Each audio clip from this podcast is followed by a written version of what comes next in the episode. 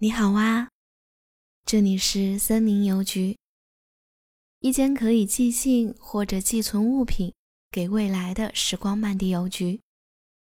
会跟大家分享很多关于书信的内容，也欢迎大家投稿自己的信件、故事，让我们一起回到车马、邮件都慢的时光吧。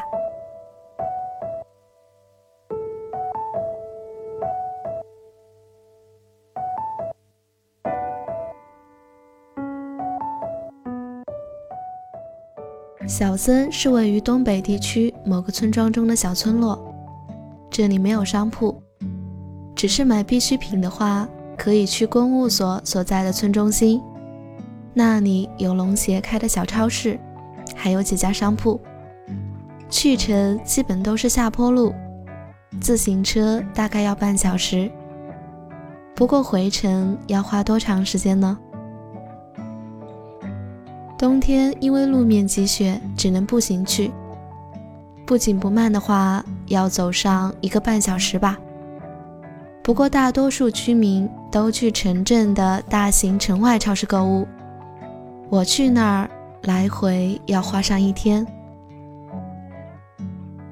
秋天，妈妈寄来了信，写了很长的信，讲了一些自己离开的理由。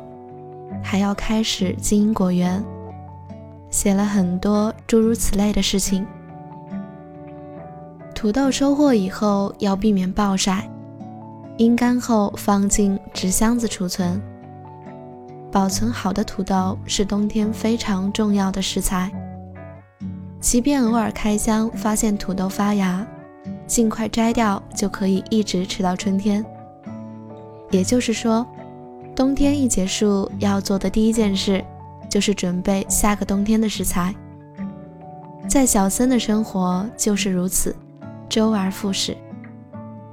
妈妈信上写道：“在某个地方摔倒时，每次回头看之前的自己，发现每次都在同一个地方摔倒。尽管一直很努力，却总在同一个地方画圆圈。”徘徊到最后，不过是回到了原点，很让人失落。但是每次积累下了经验，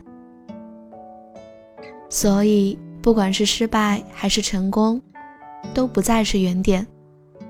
那么不应该叫圆圈，而应该是螺旋。从某一个角度看，仿佛是在同一个地方兜转，其实多少会偏离上一点。或下一点，如果是那样也还好。也许人本身就是螺旋，在同一个地方兜兜转转，每次却又不同，或上或下，或横着延展出去。